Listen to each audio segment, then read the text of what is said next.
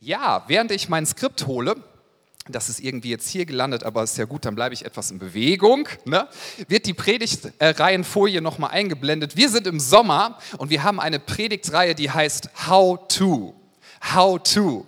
Und wir haben letzte Woche über Nachfolge gesprochen. Heute wird es ums Gebet gehen. Ich möchte einmal kurz sagen, worum es uns in dieser Predigtreihe geht. Wir möchten einfach ganz praktisch übers Christsein reden. Du könntest auch sagen, Christsein praktisch. Wir möchten uns nochmal anschauen, wie sind eigentlich bestimmte Prinzipien von Gott her gedacht. Und wir möchten gerne darüber sprechen, dass vieles gar nicht so kompliziert ist, wie man es manchmal denkt. Bei How How-To muss ich immer an YouTube-Videos denken. Wenn bei uns zu Hause was kaputt geht, ja, gerade hatten wir Probleme mit unserer Waschmaschine, dann gucken wir uns YouTube-Tutorials an. Ich weiß nicht, wer das noch von euch macht. Heißer Tipp, ja, bevor du das Ding wegschmeißt, lieber erstmal selber probieren. Da gibt es Schritt für Schritt Anleitungen, so halb selbst ich schon Dinge reparieren können. Man will es kaum glauben. Ja? Nils lächelt und denkt sich, das ist nicht möglich. Ich werde es dir beweisen. Ja, also es geht, es geht um diesen Gedanken, dass wir tatsächlich nochmal sehr praktisch auf bestimmte Themen schauen und möglichst unverkrampft gucken, was ist eigentlich das, was an großer Kraft da drin steckt. Und ich darf über ein wunderschönes Thema sprechen, wie gesagt, nämlich übers Gebet.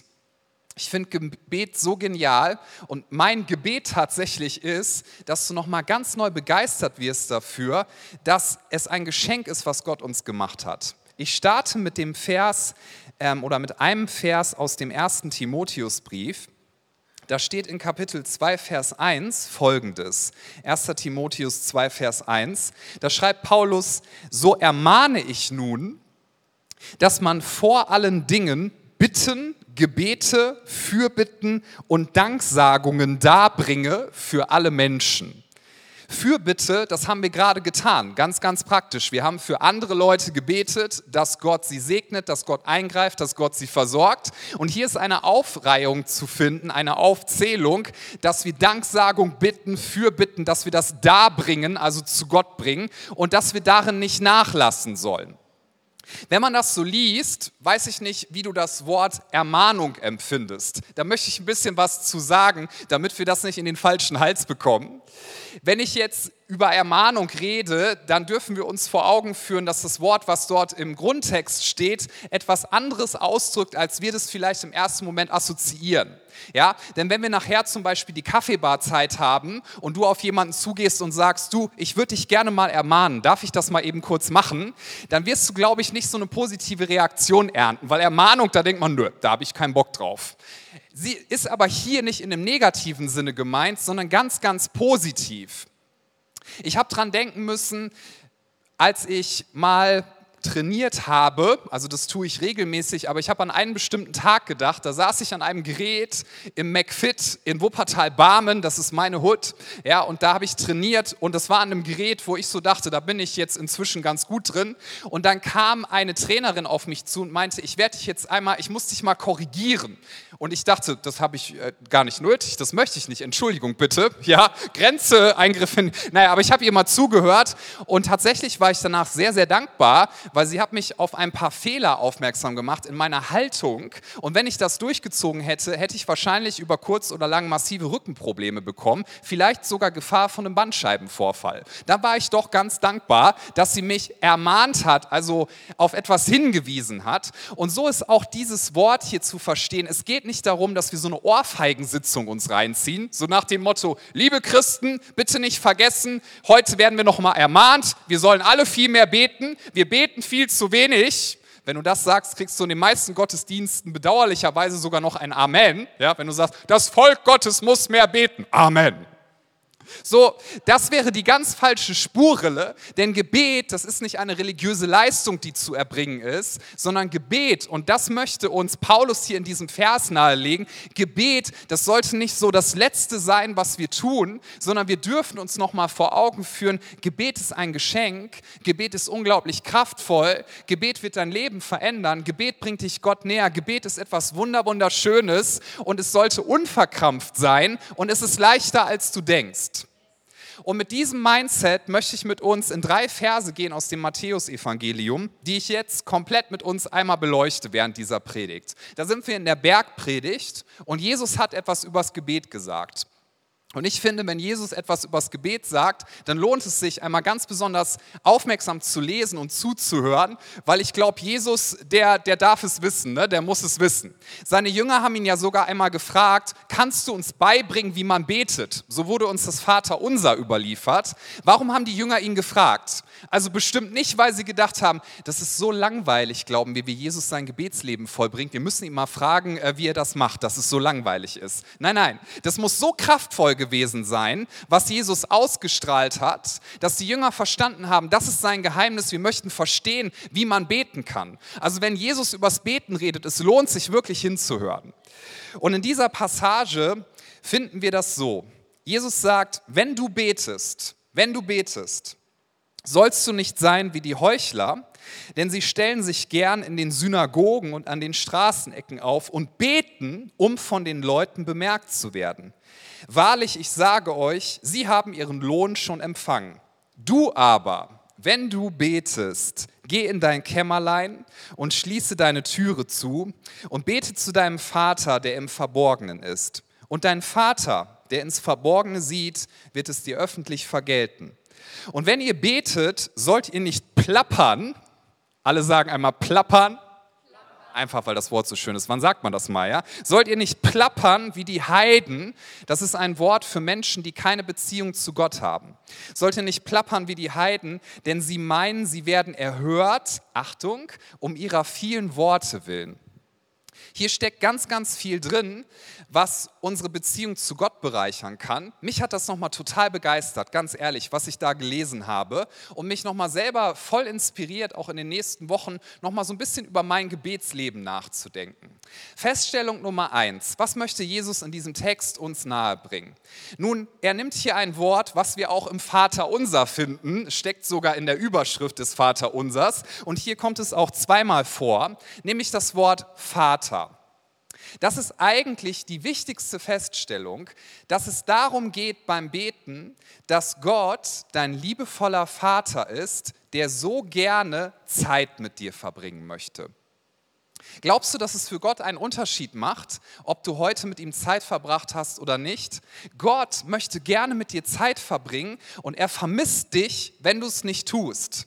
Das klingt ganz anders als Gott hat uns ein Gebot gegeben, dass wir beten müssen und wenn wir das nicht tun, dann ist er sauer auf uns. Das ist nämlich nicht seine Intention.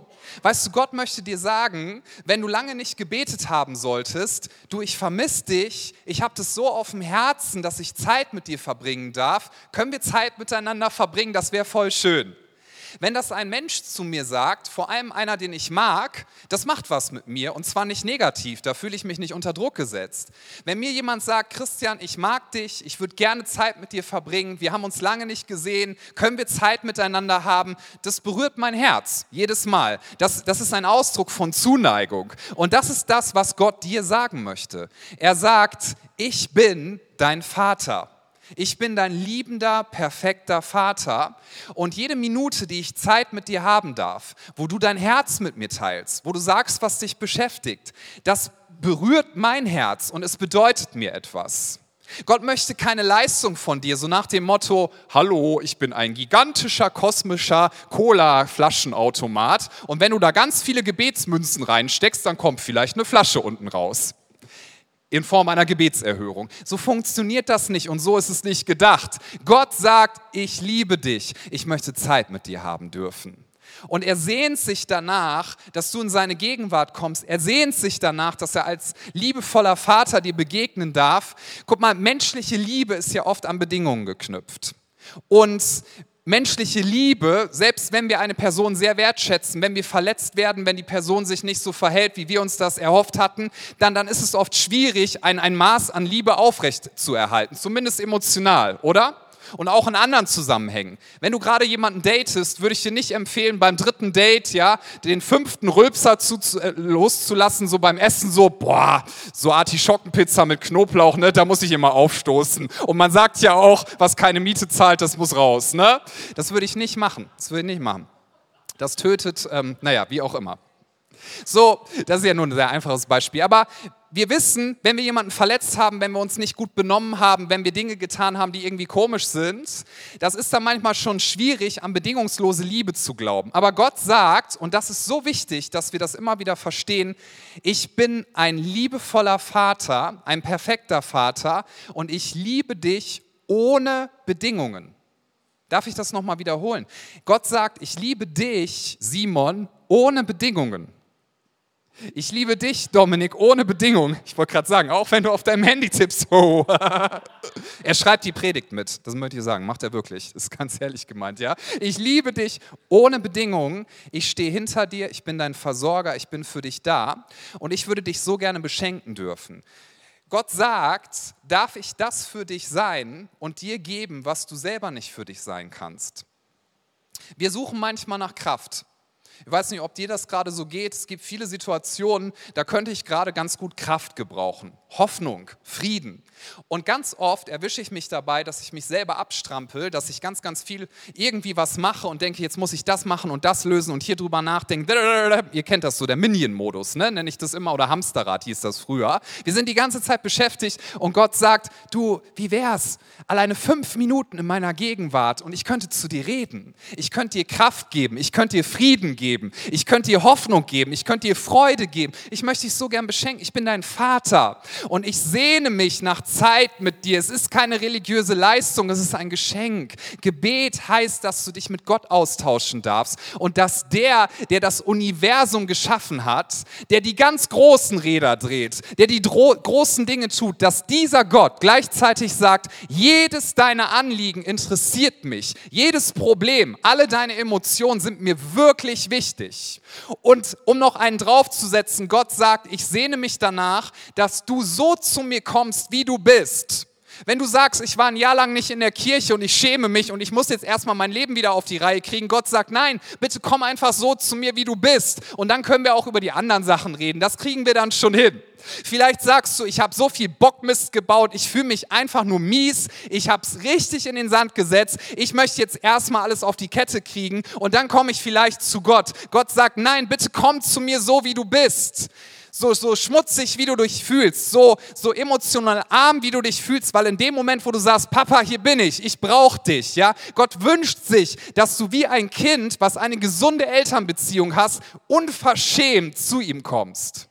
Ich kann mich erinnern, früher, wenn ich als Kind so den Gedanken hatte, ich hätte jetzt gern mal ein Eis, kam mir manches Mal, weiß auch nicht warum. Ich bin einfach so zu meinen Eltern, ganz egal was war. Papa, darf ich ein Eis? Das war meine Frage. Grammatikalisch nicht ganz richtig, aber er hat mich verstanden. Ja, und natürlich geht es hier nicht um Eiscreme, natürlich darfst du auch dafür beten, das ist kein grober Fehler.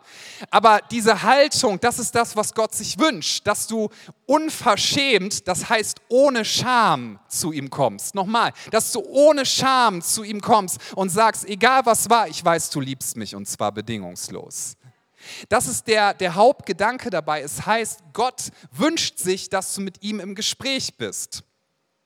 Ich habe mir noch mal so ganz neu diese Frage gestellt, was ist eigentlich der Sinn von Gebeten? Es kann ja nicht sein, dass es darum geht, Gott zu informieren. Das wäre nämlich nicht so wahnsinnig prickelnd. Er weiß ja schon alles. Stell dir mal vor, du erzählst jemandem was, ich habe das und das erlebt, ja, ich weiß. Und dann habe ich das erlebt, ja, ist mir auch bekannt. So, du kannst, nie, du kannst nicht überall, das, das ist nicht interessant. Und stell dir mal vor, der Dialog mit Gott wäre so, Gott, ich habe folgendes Anliegen und heute war das und das los, ja, ich weiß.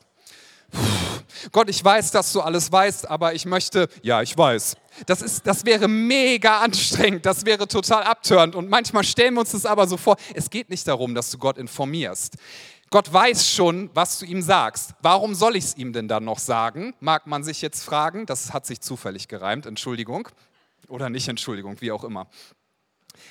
Gott möchte, dass du die Dinge mit ihm besprichst. Das berührt sein Herz. Wenn du zu ihm kommst, freimütig, wenn du zu ihm kommst, unverschämt, also ohne dass deine Schamgefühle dich irgendwie behindern und dass du sagst, Vater, hier bin ich, ich brauche Kraft. Vater, hier bin ich, mich beschäftigt das. Vater, hier bin ich, mich hat der und der oder die und die so verletzt und das finde ich einfach nur unfair und ich, ich weiß nicht, wie ich damit umgehen soll.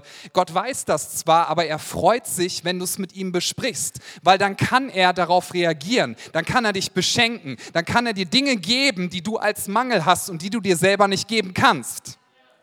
Ich finde das so stark im Alten Testament, das ist jetzt nichts, was ich vorlesen werde, aber nochmal so als Geschichte in Erinnerung gerufen, als Mose diesen brennenden Dornbusch sieht und Gott spricht zu ihm und an irgendeiner Stelle, ja, stellt Mose so diese Frage, ja, wenn ich dann zum Pharao gehe und so weiter und so fort und deinen Auftrag erfülle, was soll ich dem denn sagen, wer du bist? Was ist dein Name? Und Gott sagt, das hat mich früher mal ein bisschen zum Schmunzeln gebracht, mein Name ist Ich bin.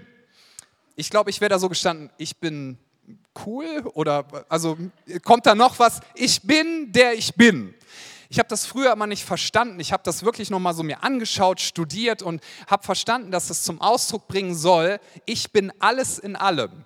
Ich bin alles, was du nicht hast und was du brauchst. Unter anderem, Gott ist alles in allem. Er ist mehr als genug. Das heißt, wenn du sagst, ich bin schwach, ich habe keine Kraft, dann sagt Gott, ich bin Kraft und ich möchte dir gerne Kraft geben. Wenn du sagst, ich habe keine Hoffnung und ich suche nach Hoffnung, ich finde sie nirgends, dann sagt Gott, ich bin deine Hoffnung. Wenn du sagst, ich bin verletzt und verwundet, dann sagt Gott, ich bin dein Heiler. Wenn du sagst, ich, ich habe Mangel, dann sagt Gott, ich bin dein Versorger. Darf ich dir begegnen? Darf ich zu dir reden? Darf ich Zeit mit dir verbringen? Würdest du in meiner Gegenwart sein? Darum geht es im Gebet. Es geht um eine intime Beziehung zu deinem Vater, der sich danach sehnt, mit dir Zeit verbringen zu dürfen. Und jetzt gehen wir mal auf diesen Gedanken ein, wann verändert Gebet denn was? Nun, theologisch betrachtet, das liegt natürlich bei Gott, wie er eingreift. Gott möchte aber eingreifen und ich darf noch mal, hoffe ich, diesen Gedanken platzieren. Du kannst nicht bei Gott einfordern, naja, wenn ich, wenn ich in Zeitform, ja, also quantitativ ganz viel bete, dann wird Gott mich bestimmt erhören. Darf ich noch mal uns nahelegen, es kommt nicht auf die Quantität an. Es ist überhaupt nicht verboten, wenn du auf dem Herzen hast, dass du sagst, ich würde gerne gerade Gebetsnächte machen. Ganz ernst gemeint, das ist eine gute Sache. Das ist überhaupt nicht verkehrt wenn Gott dir das aufs Herz legt. Wenn du sagst, ich möchte mir jetzt vornehmen, ab sofort eine Stunde Gebet am Tag, das ist überhaupt nicht verkehrt. Ja? Aber wenn du sagst, naja, ich kann mir gerade zehn Minuten in meinen Alltag einbauen, das ist genauso richtig. Denn es kommt nicht auf die Zeitlänge an und es kommt nicht auf die Menge deiner Worte an. Und ich habe mich auch noch mal gefragt, ich bin ja auch ein bisschen freikirchlich geprägt, so meine Vergangenheit, woher bitte haben wir diesen Gedanken, dass je mehr Worte wir machen, dass Gott dann sagt, oh, das war jetzt aber ein gutes Zeitmaß, na dann reagiere ich mal, ne? machst du nichts. Woher haben wir diesen Gedanken? Hier steht ja in Vers 7, wenn ihr betet, sollt ihr nicht plappern wie die Heiden, denn sie meinen, sie werden erhört um ihrer vielen Worte willen. Also im Umkehrschluss bedeutet das nicht, dass Gott sagt, wenn du viele Worte machst, dann werde ich extra nicht hören. Darum geht es überhaupt nicht. Sondern Gott sagt, es kommt nicht auf die Quantität an, wie viel Zeit du investierst, sondern es kommt auf die Beziehungsqualität an und um die Freimütigkeit, mit der du zu mir kommst.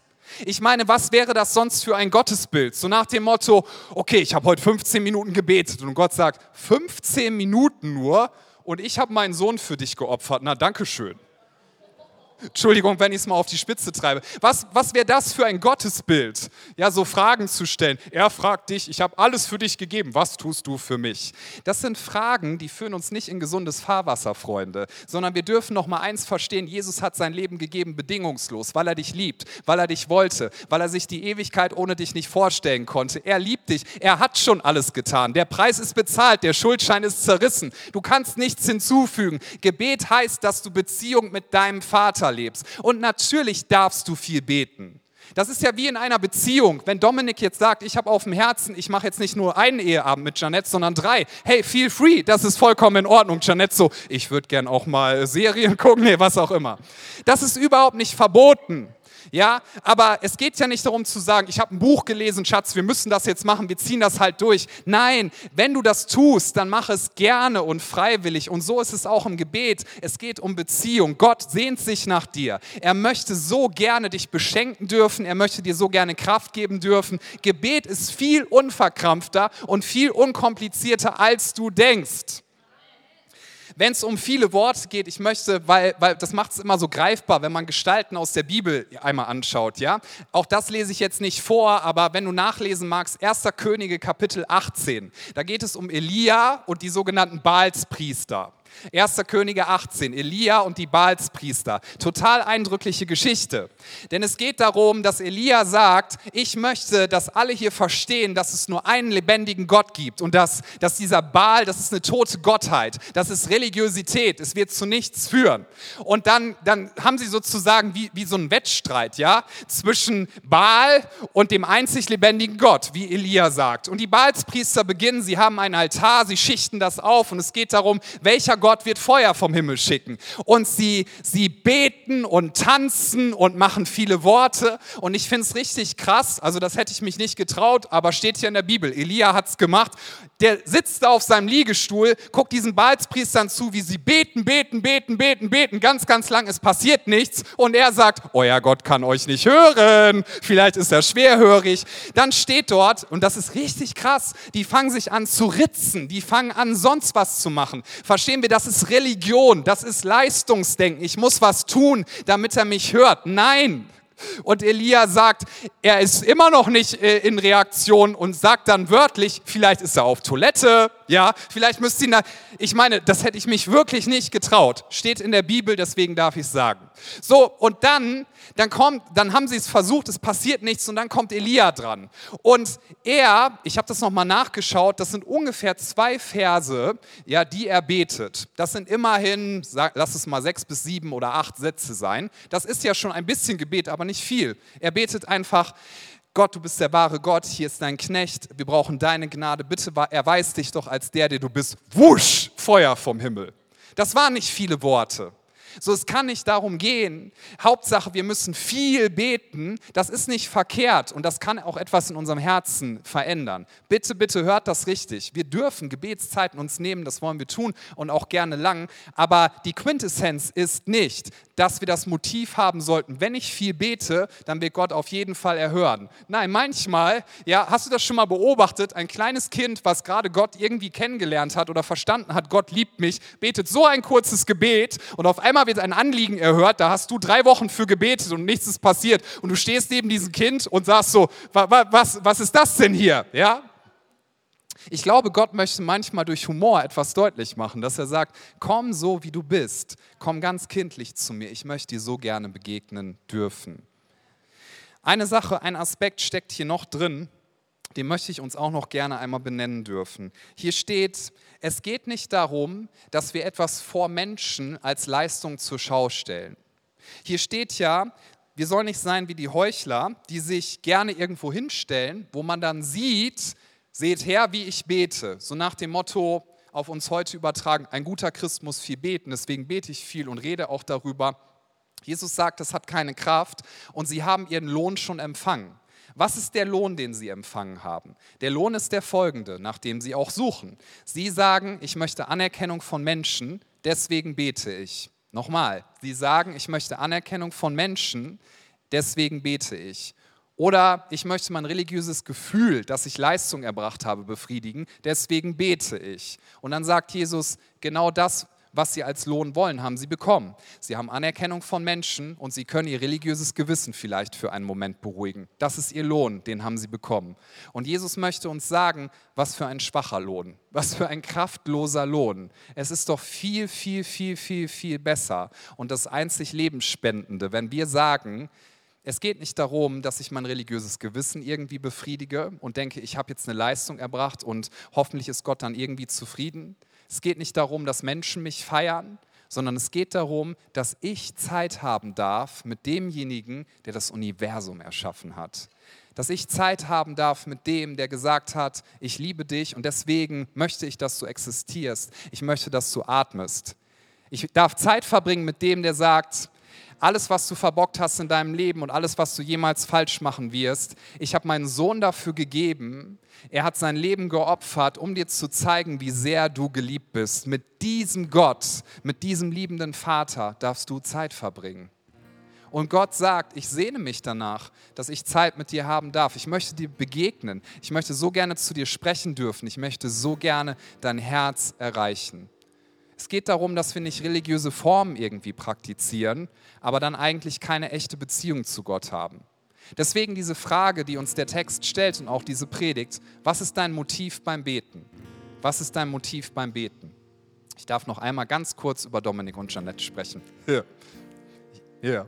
Und zwar, stell dir mal vor, Dominik würde nur öffentlich nett zu seiner Frau sein. Also, wenn man im Restaurant ist und wir sind so mit dabei, er wird ihr den Stuhl zurückziehen, also nicht damit sie umfällt, sondern, ne, ihr wisst schon, um galant zu sein und Komplimente machen und, und so weiter. Aber sobald sie zu Hause sind und keiner von uns mehr schaut, ignoriert er sie komplett da würden wir sagen, da stimmt etwas nicht. Und das, was du da in der Öffentlichkeit tust, das könntest du dir eigentlich sparen. Ja, er ist Campuspastor, er kann den Vergleich aushalten, weil er ist ein super Ehemann. Also Applaus für Dominik. Genau. So.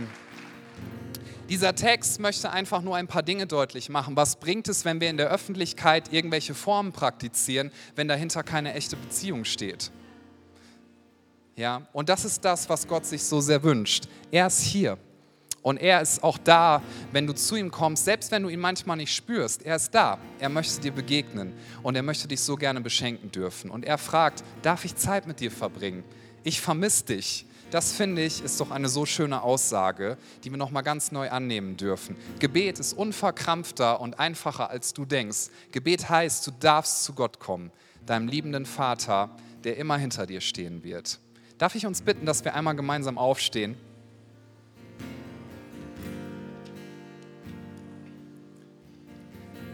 Während wir stehen, lasst uns für einen Moment bitte kurz die Augen schließen, weil ich einen Moment der Privatsphäre ermöglichen möchte. Bevor wir gleich nochmal in eine Zeit des Lobpreises gehen und auch ähm, anbieten werden, dass du Gebet ähm, einfach empfangen darfst, in Anspruch nehmen darfst, möchte ich die Frage stellen, ob jemand hier ist, der sagt, ich möchte so gerne annehmen, was Jesus für mich getan hat am Kreuz.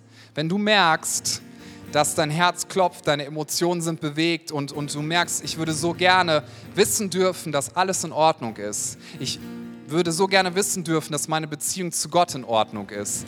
Du kannst das nicht selber durch Leistung erbringen, aber du kannst annehmen, was Jesus für dich getan hat. Jesus ist für dich am Kreuz gestorben, er ist wieder auferstanden von den Toten, um dir zu sagen, ich liebe dich und ich hätte mir nicht vorstellen können, dass ich die Ewigkeit ohne dich verbringe. Ich möchte so gerne mit dir zusammen sein. Wie kannst du dich dafür qualifizieren, Vergebung und ewiges Leben zu empfangen? Nun, du darfst es dir nicht verdient haben. Das ist die Qualifikation. In dem Moment, wo du sagst, Jesus, hier bin ich, ich nehme an, was du für mich getan hast am Kreuz. Bitte vergib mir. Bitte schenk mir neues Leben. Und bitte gib mir ewiges Leben, dass wenn ich auf dieser Erde sterbe, ich wissen darf, ich werde ewig mit dir zusammen sein. Das kannst du nicht aus eigener Kraft schaffen. Aber wenn du sagst, Jesus, ich nehme deine Hand entgegen, die du mir entgegenstreckst heute an diesem Nachmittag, vielleicht wirst du das jetzt zum allerersten Mal entscheiden. Oder du merkst, du solltest das wieder neu annehmen, weil du von diesem Weg abgekommen bist. Ja, wenn du sagst, das ist meine Entscheidung, während alle wirklich die Augen geschlossen haben, dann lade ich dich ein, dass du das einmal kurz zum Ausdruck bringst. Wenn du sagst, Jesus, bitte vergib mir, Jesus, bitte schenk mir neues Leben, Jesus, bitte gib mir diese Gewissheit, dass ich ewig leben werde, selbst wenn ich einmal sterbe auf dieser Erde. Wenn du sagst, das möchte ich so gerne annehmen und ich möchte Jesus einladen, dass er in mein Leben kommt und dass er es verändert. Wenn du sagst, das bin ich, dann heb doch einmal ganz kurz deine Hand als ein Bekenntnis dessen. Dankeschön. Gibt es noch jemanden, der sagt, mein Herz klopft, ich merke, das ist die Entscheidung, die ich treffen sollte? Die Bibel sagt, wenn wir das bekennen, ist er treu und gerecht und er reinigt uns von allem Unrecht. Du darfst gerne noch deine Hand heben, weil es einfach ein Ausdruck ist dessen, Jesus, hier bin ich. Bitte verändere du mein Leben. Dankeschön dann dürfen alle, die sich gemeldet haben, gern ihre Hand wieder runternehmen. Und uns lade ich ein, dass wir die Augen nochmal öffnen. Und wir werden jetzt ein Gebet zusammen sprechen. Wer schon eine Weile in der Credo-Kirche ist, der kennt dieses Gebet. Lasst uns auch das nicht runterrattern, lasst uns das nicht plappern, sondern Einladung, lasst uns das ganz bewusst beten. Und wenn du diese Entscheidung getroffen hast, bete das sehr, sehr gerne mit uns laut mit, weil es eine Einladung an Jesus ist, dein Leben zu verändern. Und er erhört Gebet.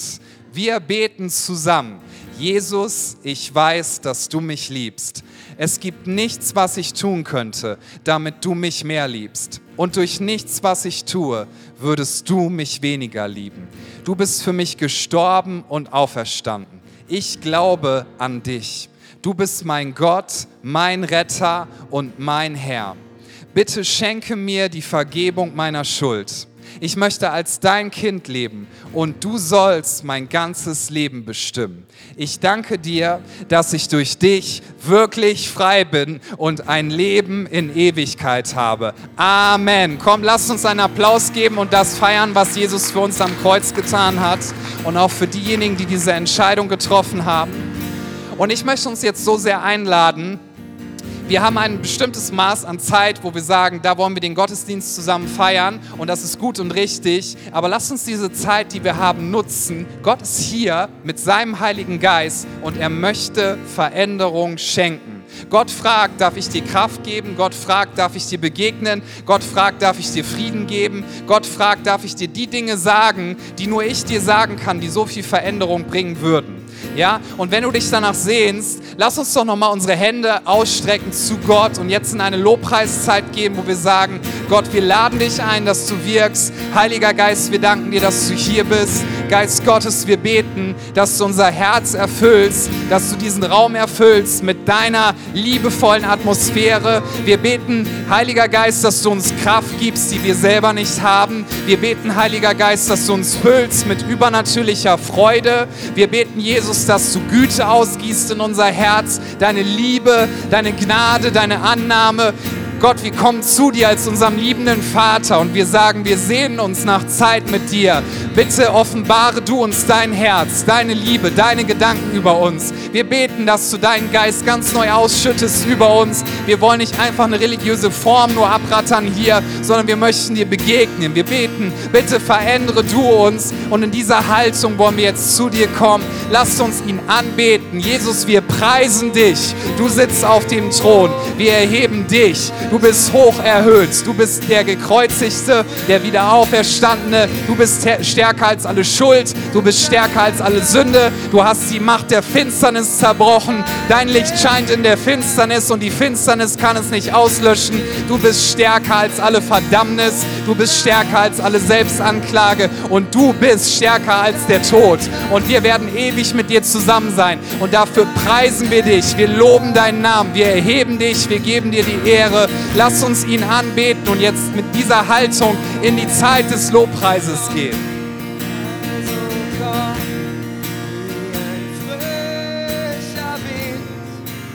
Oh, komm mit